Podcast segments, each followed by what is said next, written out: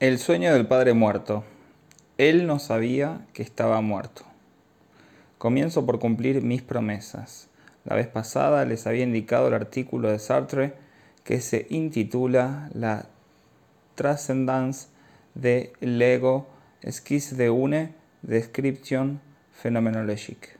Se encuentra en el volumen 5, páginas 85 a 103, de Recherches Philosophiques excelente revista que dejó de aparecer con la guerra y con la desaparición de su editor, Boybin. En cuanto a la aclaración hecha por Freud, se encuentra en el tomo 2-3 que contiene la Traumdeutung, en la página 402. La tesis según la cual todos los sueños exigen una interpretación sexual, eterno objeto de polémica en la bibliografía sobre este asunto, es ajena a la interpretación de los sueños no se la encontrará en ninguna de las ediciones del libro, y está en palmaria contradicción con otras opiniones en él contenidas. Muchos de ustedes asistieron anoche al relato clínico de uno de nuestros camaradas y excelentes psicoanalistas sobre el tema de obsesivo. Lo han escuchado hablar a propósito del deseo y de la demanda. Si aquí buscamos poner de relieve el problema de la estructura del deseo y de la demanda, se debe a que esa distinción no es solo teórica, sino que está ligada a lo esencial de nuestra práctica y se aplica de inmediato a la clínica. La vivifica, la toma, diré, comprensible. Diré casi que es un signo el hecho de que, al haberla manejado demasiado en el nivel de la comprensión, ustedes pueden experimentar no sé qué sensación de insuficiencia. Lo cierto es que el nivel de la comprensión está lejos de agotar los resortes de la estructura que intentamos penetrar, porque intentamos actuar sobre ella. La distinción entre la demanda y el deseo clarifica de inmediato la demanda. Como contrapartida, sitúa bien el deseo del hombre en su lugar, es decir, en su punto estrictamente enigmático. La clave de todo esto es la relación del sujeto con el significante. Lo que caracteriza a la demanda no es solo ser una relación de un sujeto con otro sujeto, sino que esa relación tiene lugar por medio del lenguaje, es decir, por medio del sistema de los significantes. Según fue anunciado, encaramos ahora la cuestión de qué es el deseo en la medida en que éste es el fundamento del sueño. No es simple saber cuál es el deseo cuando es el motor del sueño. Como mínimo, ustedes saben que es doble. Primero, ese deseo apunta ante todo a la preservación del dormir. Freud lo articuló de la manera más expresa, es decir, la preservación de ese estado en el cual para el sujeto se suspende la realidad. Segundo, ese deseo es deseo de muerte. Lo es por otra parte y al mismo tiempo lo es de manera perfectamente compatible, en la medida en que por medio de ese segundo deseo a menudo se satisface el primero siendo el deseo de muerte aquello en lo cual se satisface el sujeto del Wunsch. Quisiera colocar ese sujeto en una suerte de paréntesis. No sabemos qué es el sujeto y la cuestión es saber quién es el sujeto del Wunsch del sueño. Cuando algunos dicen el yo, se equivocan. Freud sin duda afirmó lo contrario. Y si dicen es el inconsciente, eso no dice nada. Entonces, cuando digo el sujeto del Wunsch se satisface, pongo ese sujeto entre paréntesis. Todo lo que nos dice Freud es que lo que se satisface es un Wunsch. ¿Con qué se satisface? Diré, se satisface con ser, entiendan, con ser satisfecho. Esto es todo lo que podemos decir, ya que el sueño no aporta consigo ninguna satisfacción más que la satisfacción en el nivel del Wunsch, es decir, una satisfacción verbal. Si cabe decirlo, el Wunsch de un sueño se contenta con apariencias. También el carácter de esa satisfacción se refleja aquí en el lenguaje, en ese satisfecho con ser, como recién me expresé, donde se pone al descubierto la ambigüedad del término ser. El ser está allí, se desliza por doquier y asimismo toma la forma gramatical de remisión al ser, el ser satisfecho. ¿Acaso este ser puede ser tomado por el lado de la sustancia? No hay nada sustancial en el ser fuera de ese término mismo. Se satisface con ser. No podemos tomar el ser si no es al pie de la letra. A fin de cuentas, lo que el Wunsch satisface es algo del orden del ser. No hay, en definitiva, otro lugar que el sueño, al menos en el plano del ser, donde el wunsch pueda satisfacerse. Ahora querría hacer aquí, como a menudo lo hago, un pequeño preámbulo y volver la vista atrás para abrirle los ojos acerca de no sé qué cosa que comprende nada menos que el conjunto de la historia de la especulación psicológica. La psicología moderna, como saben, empezó por formularse en los términos del atomismo psicológico. Todos saben que ya no estamos en eso, que hemos abandonado el asociacionismo como se dice, y que hicimos considerables progresos desde que tomamos en consideración la demanda de la totalidad, la unidad del campo, la intencionalidad y otras fuerzas. No obstante, la cosa no está resuelta en absoluto, precisamente a causa del psicoanálisis de Freud. Y lo que en realidad se desconoce es cómo ha intervenido el resorte de ese ajuste de cuentas que no es tal. Quiero decir que se dejó escapar por completo la esencia y por ende también la persistencia de lo que supuestamente fue reducida. Al comienzo, es cierto, el asociacionismo que pertenece a la tradición de la escuela psicológica inglesa es una gran equivocación, si me permiten decirlo así. El problema es el del campo de lo real y el de su aprehensión psicológica por parte del sujeto humano. La cuestión, en suma, es explicar no solo que hay hombres que piensan, sino que hay hombres que se desplazan por el mundo aprendiendo de él. De un modo poco menos que adecuado el campo de los objetos. Ahora bien, ese campo de los objetos, ¿de dónde obtiene su carácter fragmentado estructurado? Simplemente de la cadena significante. La teoría asociacionista no hace otra cosa en realidad que dar entrada al campo de lo real el carácter fragmentado y estructurado de la cadena significante. A partir de aquí nos percatamos, por supuesto, de que hay un error. Nos decimos que debe de haber en el origen, si cabe decirlo, relaciones con lo real que estén menos estructuradas por la cadena significante, sin saber siquiera que lo que está en juego es el significante. Salimos entonces en busca de los casos en los cuales la aprehensión del mundo se presenta como más primitiva, sobre la base de una noción proporcionalista de las cosas. Enfilamos hacia la psicología animal, evocamos todos los lineamientos enigmáticos gracias a los cuales el animal puede llegar a estructurar su mundo, y hacemos de ellos el punto de referencia de la aprehensión humana de lo real. Rechazamos entonces los famosos elementos del asociacionismo porque dependen de una concepción primera y falsa de esa aprehensión de lo real procedemos a resolverlos y diluimos el todo en una especie de teoría del campo en la cual lo real aparece animado por el vector de un deseo primordial. Imaginamos pues haber resuelto el problema. De hecho, no hemos hecho nada en absoluto.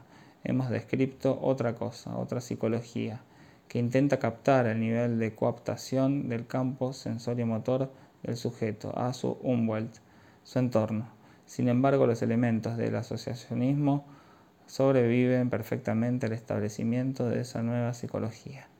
No hemos reducido el asociacionismo en modo alguno, apenas hemos desplazado el campo de mira de la psicología. Lo que lo demuestra es justamente el campo analítico, en el cual siguen reinando todos los principios del asociacionismo. Hasta ahora nada ha reducido el hecho de que, cuando comenzamos a explorar el campo del inconsciente, lo hicimos siguiendo algo que se denomina, en principio, asociación libre, y todos los días volvemos a hacerlo, por más que esa expresión sea aproximada, inexacta, para designar el discurso analítico, la mira de la asociación libre sigue siendo válida. Fíjense en las experiencias originales de las palabras inducidas. Si bien para nosotros no han conservado valor terapéutico ni práctico, siguen no obstante conservando su valor orientador en la exploración del campo del inconsciente. Por sí solo, eso bastaría para mostrarnos que nos encontramos en un campo en el cual reina el vocablo, el significante. ¿En qué se basa la teoría asociacionista, entendida como lo que de ello resulta sobre el mismo fondo de experiencia? En la constatación de que ciertos elementos, átomos, ideas, como se dice, sin duda en forma aproximada, insuficiente, pero no sin razón, se coordinan en cierto nivel de la mente de un sujeto. y que mostraban las primeras exploraciones experimentales del fenómeno, sino que éste está condicionado por lo que denominaban relaciones de contigüidad. Acompañen los textos, vean de qué se habla, en qué ejemplos se apoyan y reconocerán perfectamente que esa contigüidad no es otra cosa que la combinación discursiva sobre la cual se basa el efecto que aquí denominamos metonimia. Está la contigüidad entre dos cosas que han sobrevenido en la medida en que son traídas a la memoria, en el plano de las leyes de la asociación. Un acontecimiento ha sido vivido en un contexto que a grandes rasgos podemos denominar un contexto de azar. Una vez evocada una parte del acontecimiento, la otra viene a la mente. De ese modo se constituye una asociación de contigüidad, que no es otra cosa que un encuentro. ¿Qué significa esto? En resumidas cuentas significa que se rompe, que sus elementos son captados en un mismo texto de relato. Si hablamos aquí de contigüidad, lo hacemos en la medida en que el acontecimiento evocado en la memoria es un acontecimiento relatado en que el relato forma parte del texto mismo.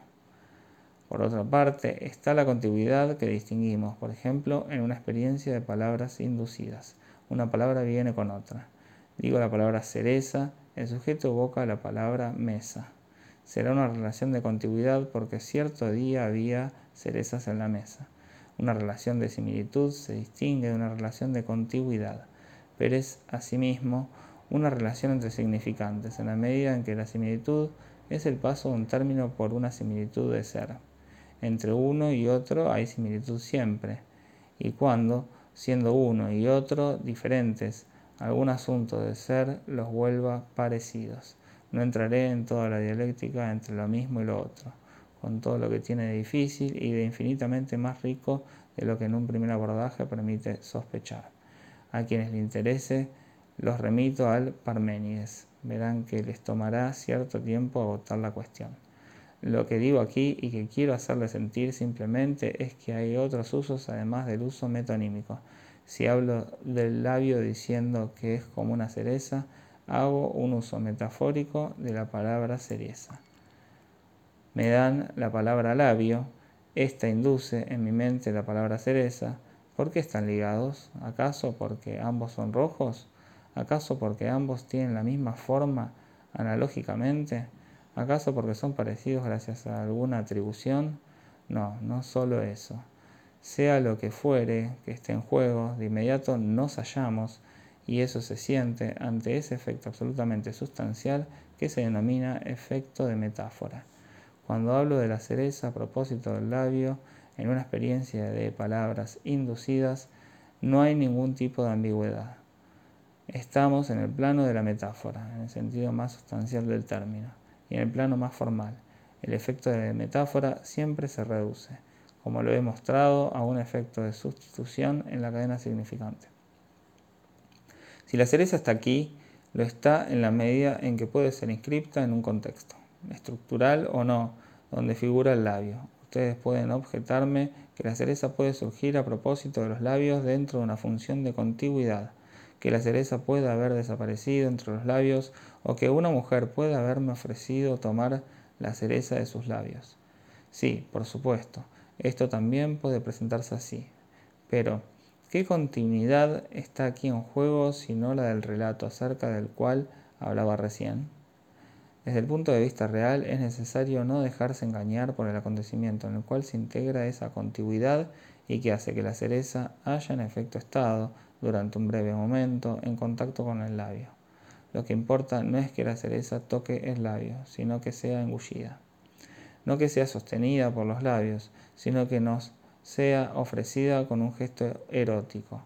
Si detenemos un instante esa cereza en contacto con el labio, lo hacemos en función de un flash que es precisamente el flash del relato. Lo que por un instante suspende esa cereza entre los labios es la frase, son las palabras. A la inversa, la imagen creada por la suspensión del relato deviene efectivamente en esa ocasión un estimulante del deseo, porque existe la dimensión del relato que instituye un flash. La implicación del lenguaje en el acto es lo que impone aquí un tono. A posteriori, el lenguaje introduce en el acto una estimulación, un elemento estimulante que depende de la detención del relato. Esa suspensión, que en este caso viene a alimentar al acto mismo, toma el valor del fantasma, que tiene significación erótica en el desvío del acto. Creo que esto basta para mostrarles que la instancia del significante está en el fundamento de la estructuración misma de cierto campo psicológico. No es la totalidad de ese campo. Es una parte. Si por convención denominamos psicología a una disciplina constituida sobre la base de lo que llamaré una teoría unitaria, intencional o apetitiva, lo cierto es que esa presencia del significante, como Freud no cesa de recordárnoslo, está articulado de una manera infinitamente más apremiante, potente, eficaz en la experiencia analítica. Extrañamente se tiende a olvidarlo. Se pretendería que el psicoanálisis fuese en la misma dirección en que la psicología llegó a situar su interés. No se admite el inconsciente más que en el área de un campo clínico tensional.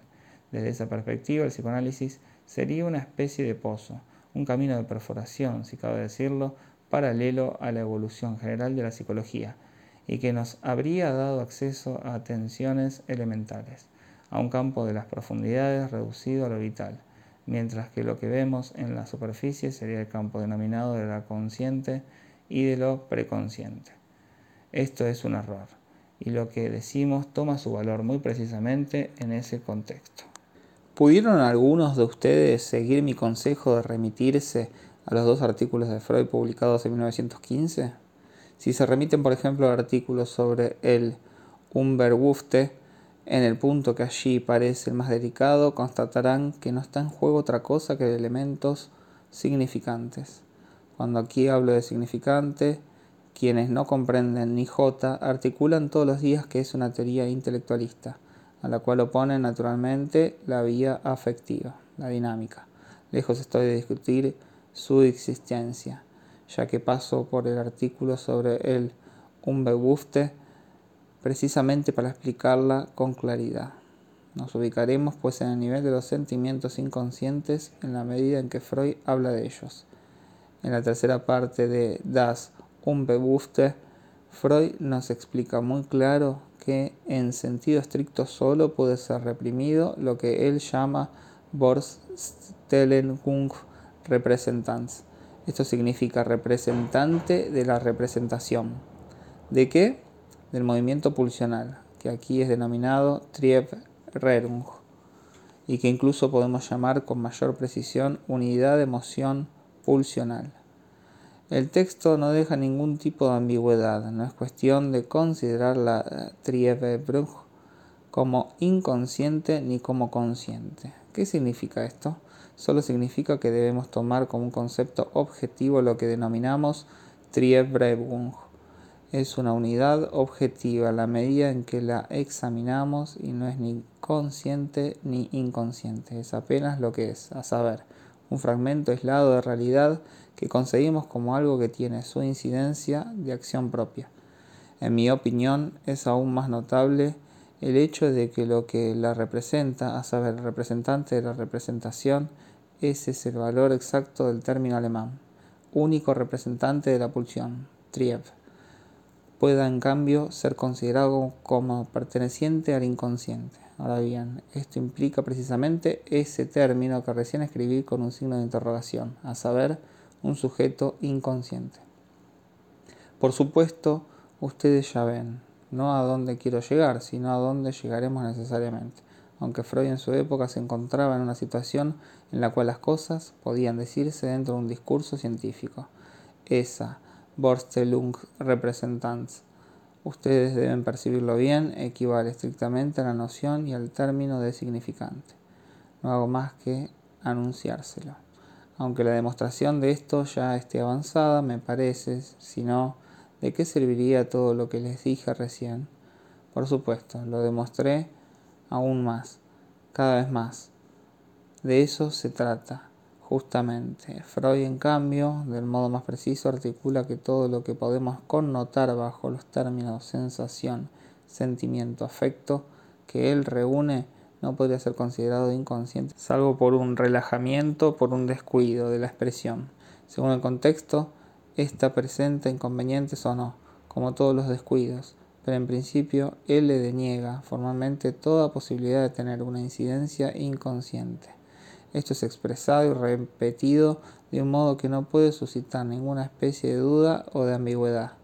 Cuando hablamos de un afecto inconsciente, queremos decir que éste es percibido pero desconocido. Desconocido en cuanto a qué? En cuanto a sus enlaces. Pero no es inconsciente, ya que siempre es percibido. Simplemente, nos dice Freud, fue a reenlazarse con otra representación no reprimida. Dicho en otras palabras, el afecto debía acomodarse al contexto que subsistía en el preconsciente, y eso le permite ser sostenido por la conciencia, lo cual no es difícil en este caso, por una manifestación de este último contexto. Esto está articulado en Freud. No se conforma con articularlo una vez, lo articula cien veces. Vuelve a ello en toda ocasión. Justo aquí se inserta el enigma de la denominada transformación del afecto, que en este aspecto revela ser singularmente plástico. Por otro lado, a todos los autores esto les impactó en cuanto se aproximaron a la cuestión del afecto, es decir, cada muerte de obispo, o sea, la medida en que se atreven a tocar este punto. Porque lo absolutamente impactante es que yo, que según parece hago psicoanálisis intelectualista, me pasaré el año hablando de esto, mientras que ustedes en cambio contarán con los dedos los artículos consagrados a la cuestión del afecto en el análisis, por más que los psicoanalistas se llenen la boca con eso cuando hablan de una observación clínica, ya que por supuesto siempre recurren al afecto. Por lo que sé, hay un solo artículo de valor acerca de la cuestión del afecto. Es un artículo de Glover sobre el cual se habla mucho en los textos de Marjorie Brierley. Hay en él un intento de avance en el descubrimiento de la noción de afecto que deja un poco que desear en relación con lo que dice Freud respecto. Ese artículo es por lo demás detestable, al igual que la totalidad del libro, consagrado a lo que se denomina las tendencias del psicoanálisis. Es una muy bella ilustración de todos los sitios, sin duda, imposibles en los cuales el psicoanálisis está yendo a refugiarse. La moral, la personología y otras perspectivas eminentemente prácticas en torno de los cuales el bla bla bla de nuestra época le gusta desvivirse. Si volvemos a las cosas que nos conciernen, es decir, a las cosas serias, ¿qué leemos en Freud? En él leemos que el problema es saber en qué se convierte el afecto en la medida en que está desenganchado de la representación reprimida y que ya no depende más que de la representación sustitutiva a la cual logra enlazarse. A lo desenganchado corresponde esta posibilidad, que le es propia, de ser anexado a otra representación, por lo cual el afecto se presenta en la experiencia analítica como algo problemático. Lo vemos, por ejemplo, en la vivencia de una histérica. De ahí parte el análisis. De ahí parte Freud cuando comienza a articular las verdades analíticas. Vemos surgir un afecto en el texto ordinario, comprensible, comunicable, de la vivencia de todos los días de una histérica, y ese afecto que está allí, y que por otro lado tiene el aspecto de encajar con el conjunto del texto, salvo para una mirada un poquito exigente, es sin embargo la transformación de algo diferente. Eso diferente merece que nos detengamos en ello, ya que no es otro afecto que estaría, este sí, en lo inconsciente. Freud lo descarta de plano, no hay nada en absoluto semejante a eso, no hay nada en absoluto que en ese momento se encuentre realmente en el inconsciente. Lo que se transforma es el factor puramente cuantitativo de la pulsión, lo diferente es el factor cuantitativo bajo una forma transformada. Toda la cuestión es entonces saber cómo son posibles esas transformaciones en el afecto, a saber, por ejemplo, cómo un afecto que está en la profundidad, un afecto acerca del cual es concebible restituir que en el texto inconsciente, sea este o aquel, se presente bajo otra forma en el contexto preconsciente. ¿Qué nos dice Freud? Primer texto. Toda la diferencia estriba en que, en el inconsciente, las Borstellungen son investiduras, en el fondo, de huellas némicas, mientras que los afectos corresponden a procesos de descarga cuyas exteriorizaciones últimas se perciben como sensaciones. Tal es la regla de la formación de los afectos. Como les dije, el afecto remite al factor cuantitativo. De ese modo, Freud entiende que no solo es mutable, móvil, sino que está sometido a la variable que constituye ese factor articula con precisión al decir que la suerte del afecto puede ser triple. El afecto persiste, en un todo o en parte, como tal, o es mudado en un monto de afecto cualitativamente diverso, en particular en angustia. Esto es lo que escribe en 1915 y vemos aquí esbozarse una posición que inhibición, síntoma y angustia articulará en 1926 dentro de la segunda tópica. O es sofocado, es decir, se estorba por completo su desarrollo. La diferencia, escribe Freud, entre lo que ocurre con el afecto y lo que ocurre con la Borstenlungen Repräsentanz es que la representación, después de la represión, sigue existiendo en el interior del sistema inconsciente como formación real, mientras que al afecto inconsciente le corresponde solo una posibilidad de amago a la que no se le permite desplegarse. Yo no podía dejar de pasar por este preámbulo antes de entrar en el modo en que intento aquí plantear las preguntas a propósito de la interpretación del deseo del sueño. Les anuncié que para ello tomaría un sueño extraído del texto de Freud, porque a fin de cuentas sigue siendo la mejor guía para estar seguros de lo que él pretende decir cuando habla del deseo del sueño. Tomar este sueño del artículo que se titula Formulierungen. Formulaciones sobre los dos principios del acaecer psíquico de 1911, publicado justo antes del caso Schreber. Si elegí este texto para extraer de él un sueño y el análisis que Freud nos brinda, se debe a que allí encontramos articulado de un modo simple, ejemplar, significativo, no ambiguo, como entiende Freud, la manipulación de esas Vorstellungen representantes, en la medida en que este artículo trata acerca de la formulación del deseo inconsciente. Lo que se desprende del conjunto de la obra de Freud acerca de las relaciones de la Vorstellungen Repräsentanz con el proceso primario en la medida en que está sometido al primer principio, llamado principio de placer, no deja ningún tipo de duda. No hay forma alguna de concebir la oposición entre el principio de placer y el principio de realidad si no nos percatamos de que lo que se nos presenta como el surgimiento alucinatorio en el cual el proceso primario, es decir, el deseo en el nivel del proceso primario, encuentra su satisfacción concierne no simplemente a una imagen, sino a un significante. Por otro lado, es asombroso el hecho de no haberse percatado de ello de otro modo, es decir, a partir de la clínica.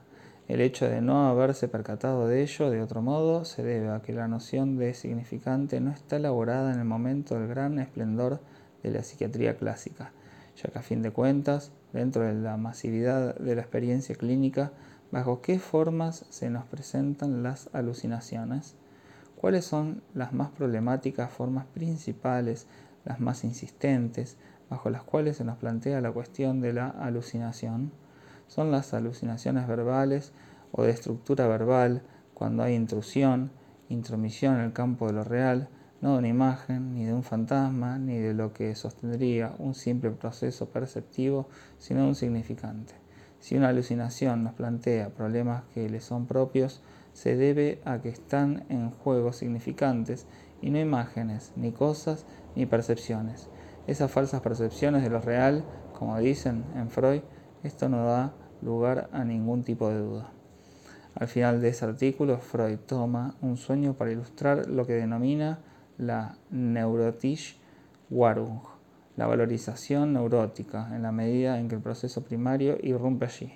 Wahrung es un término a retener. El término no es muy habitual en alemán. Está ligado al verbo waren, que es una forma durativa del verbo waren. Si bien quiere decir duración, su uso más común lo toma en el sentido de valor, valorización. Este sueño es el sueño de un sujeto en duelo por su padre, a quien asistió, nos dice, durante los largos tormentos de su agonía. He aquí el sueño. El padre aún está con vida y le habla como antes. A pesar de ello, él no deja de experimentar de una manera en extremo dolorosa el sentimiento de que su padre ya está muerto. Solo que para nada lo sabía, me refiero al padre. Es un sueño corto, es un sueño que se repitió con insistencia en los meses que siguieron al deceso del padre. Es un sueño que, como siempre, Freud aporta en el nivel transcripto, ya que lo esencial del análisis freudiano se basa siempre en el relato del sueño, como algo ante todo articulado. ¿Cómo lo abordará Freud? Está fuera de duda, por supuesto, al menos debido a la distinción que siempre hizo entre el contenido manifiesto y el contenido latente, que Freud jamás pensó que un sueño se relaciona de inmediato con lo que en el análisis no se abstienen de llamar a cada instante con la expresión wishful thinking, que no tiene equivalente. Al pronunciarlo casi querría hacerlo equivaler a una suerte de toque de alarma. El uso de semejante término debería por sí solo despertar las sospechas de un analista ponerlo incluso a la defensiva y persuadirlo de que ha tomado la dirección equivocada. Ni hablar de que Freud por un instante fustigue ese wishful y nos diga que, si el sujeto sueña con su padre, se debe apenas a que tiene necesidad de verlo y que eso le da placer.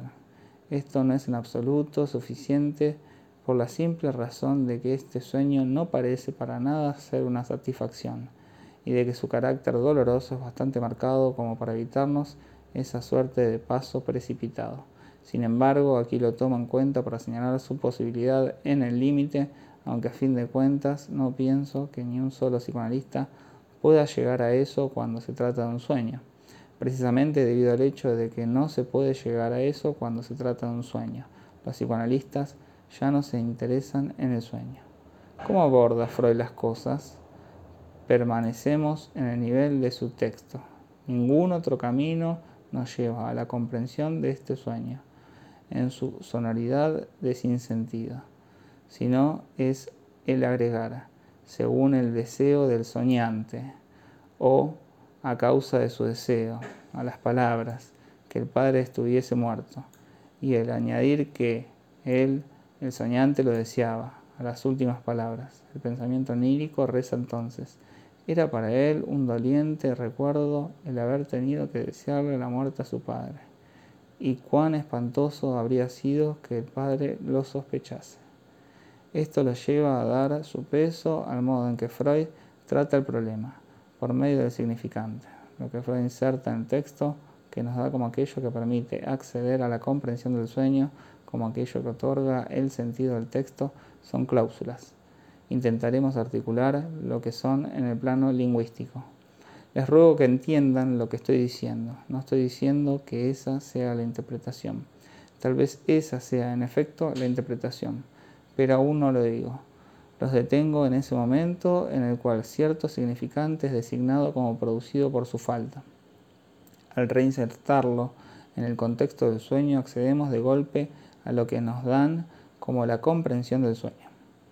Henos aquí entonces ante un caso típico, aquel en el cual el reproche que nos hacemos a nosotros mismos respecto de la persona amada conduce a la significación infantil del anhelo de muerte.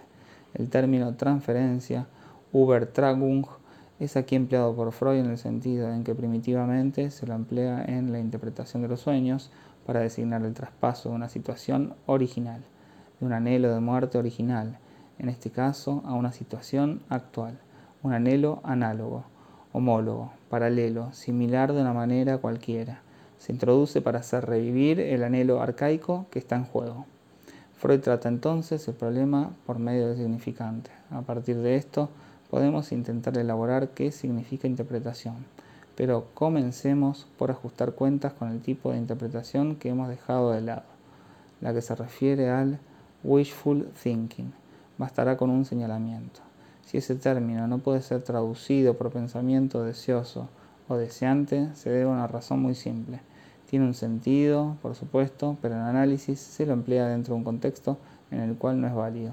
Cada vez que se topen con él para poner a prueba la pertinencia de su empleo, no tienen más que hacer la siguiente distinción. A wishful thinking no hay que atribuirle la significación de tomar los propios deseos por realidades, como dicen habitualmente. Ese es el sentido del pensamiento en la medida en que éste patina, en la medida en que flaquea, sino tomar el propio sueño por una realidad. A ese solo título ya es por completo inaplicable a la interpretación del sueño, a ese tipo de comprensión del sueño. En el caso del sueño, eso apenas querría decir que soñamos porque soñamos.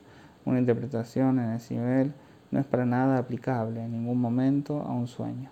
Es necesario entonces que lleguemos al llamado procedimiento de adjunción de significantes. Si acompañamos el texto de Freud, ese procedimiento supone que antes hubo sustracción de un significante Sustracción es exactamente el sentido que tiene el término del cual Freud se sirve para designar la operación de la represión en su forma pura, en su efecto Unterdruck, diría yo. En ese momento nos retiene algo que se nos presenta como una objeción y un obstáculo.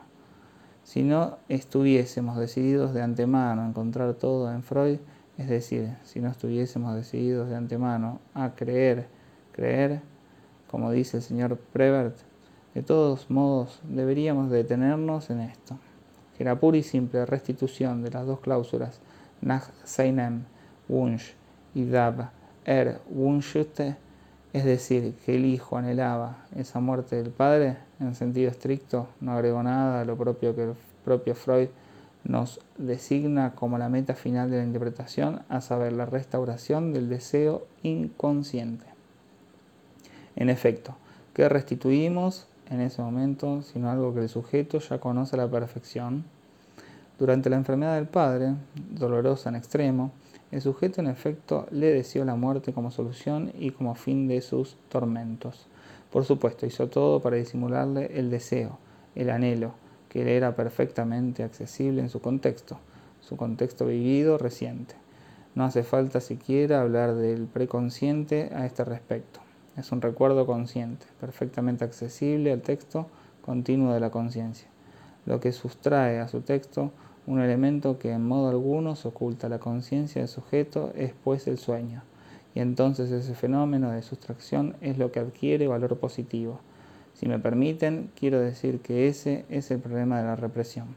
Lo reprimido, sin duda alguna, es aquí una Vorstellung Repräsentanz, e incluso una absolutamente típica. Si algo merece este término, es algo que en sí mismo es una forma vacía de sentido según su deseo, en sí aislado. No quiere decir nada, quiere decir según el deseo del cual se habló antes. El sentido depende de la frase anterior. En esta dirección quiero llevarlos para hacerles captar el carácter irreductible de lo que está en juego por comparación con toda concepción que se refiera a una elaboración imaginaria, incluso a una abstracción de los datos objetales, cuando lo que está en juego es el significante y la originalidad del campo que la acción del significante instaura en el psiquismo, en lo vivido, en el sujeto humano. Lo que aquí tenemos son formas significantes que solo se sostienen en la medida en que están articuladas con otros significantes. Aquí me interno en consideraciones que, bien lo sé, supondrían una articulación mucho más extensa. Los psicólogos de la escuela, denominada Escuela de Marburgo, cuyos trabajos eran ejecutados dentro de un pequeño círculo cerrado por completo, llevaron a cabo con gran perseverancia todo tipo de experiencias relativas a una suerte de intuición que ellos denominaban pensamiento sin imágenes. Era cuestión de pensar sin imágenes ciertas formas que no eran más que formas significantes sin contexto, en estado naciente. Por otro lado, los problemas que aquí nos plantea la noción de Vorstellung merecerían recordar que Freud asistió durante dos años, según los testimonios que tenemos sin ambigüedad, al curso de Brentano. Sería necesario referirse a la Psychology que éste escribió y a su concepción de la Vorstellung para captar el peso exacto de lo que podía abarcar ese término en la mente de Freud, no solo en mi interpretación. ¿Cuál es el problema con que nos topamos? El de la relación que hay entre, por un lado, la represión, en la medida en que se aplica, dice Freud, a algo que es del orden de la Vorstellung, y por otro lado, la aparición de un sentido nuevo bajo el efecto de algo que para nosotros, en el punto por donde transitamos, es diferente del hecho de la represión. A saber, la elisión de las dos cláusulas en el contexto del preconsciente. ¿Acaso esta elisión es lo mismo que la represión? ¿Es exactamente su par, su contrario? Ante todo, conviene explicar esa elisión en el plano más formal. ¿Cuál es su efecto? Está claro que es un efecto de sentido. Digo elisión y no alusión, porque no hay aquí, para emplear el lenguaje cotidiano, una figuración. El sueño, lejos de hacer alusión, muy lejos de ello, a lo que precedió, a saber, la relación del padre con el hijo, introduce algo que suena de manera absurda y que tiene un alcance de significación absolutamente original en el plano manifiesto. Se trata de una figura verborum. de una figura de palabras. Para emplear un término que va a la par del primero, la elisión produce un efecto de significado. En esto equivale a la sustitución de los términos faltantes por un blanco, por un cero. Pero un cero no es lo mismo que nada. En suma, el efecto que está en juego puede ser calificado de efecto metafórico. El sueño es una metáfora. En esa metáfora surge algo nuevo que es un sentido, un significado. Este es sin duda algo enigmático, pero de todos modos no es algo que no hayamos de tener en cuenta. Diré que es una de las formas más esenciales de la vivencia humana, ya que esta imagen es la que durante siglos lanzó a los seres en cierto recodo de duelo de su existencia por los caminos más o menos ocultos que los conducían a lo del nigromante. Lo que el nigromante hacía surgir en el círculo del encantamiento era algo denominado sombra, ante lo cual no sucedía otra cosa que lo que sucede en este sueño. La sombra es ese ser que está allí a punto de ser, sin que sepamos cómo existe, y ante el cual literalmente no podemos decir nada. Ese ser, por supuesto, habla, pero poco importa, ya que hasta cierto punto lo que dice es también lo que no dice, y el sueño tampoco nos lo dice. Su palabra solo extrae su valor del hecho de que quien ha llamado al reino de las sombras al ser amado no puede ser literalmente decirle nada de lo que constituye la verdad de su corazón. Esta confrontación, esta escena estructurada, este libreto, requiere que nos preguntemos qué es, cuál es su alcance. ¿Tiene valor fundamental estructurado y estructurante de lo que intento precisarles este año bajo el nombre del fantasma? ¿Es un fantasma? ¿Hay alguna cantidad de caracteres exigibles para reconocer en tal libreto los caracteres del fantasma? Por desgracia, solo podremos comenzar a responder la próxima vez. Entiendan bien que daremos a esta pregunta respuestas absolutamente precisas. Estas nos permitirán encarar qué es lo que esto tiene de fantasma, en efecto, y qué es lo que tiene de fantasma onírico.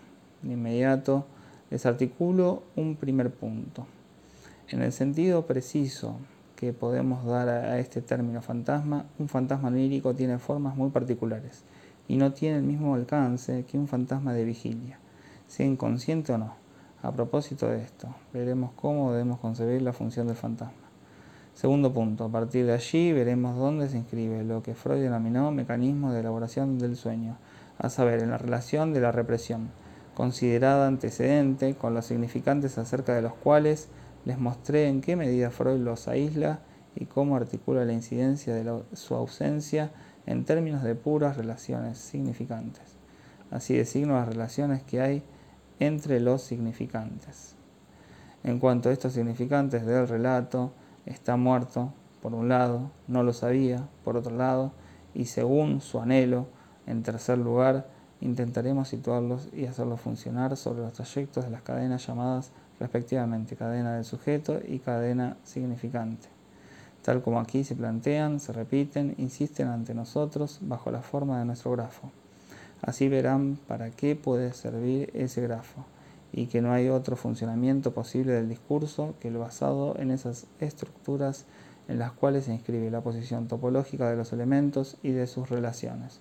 Asimismo verán que la noción de estas estructuras basta para permitirnos dar un sentido al análisis de este sueño. Hasta cierto punto, cabe decir que las dos cláusulas en cuestión son en verdad el contenido de la represión, es decir, lo real, verdrang, como dice Freud, lo que está realmente reprimido, pero esto no basta. También debemos distinguir cómo y por qué el sueño hace uso de esos elementos.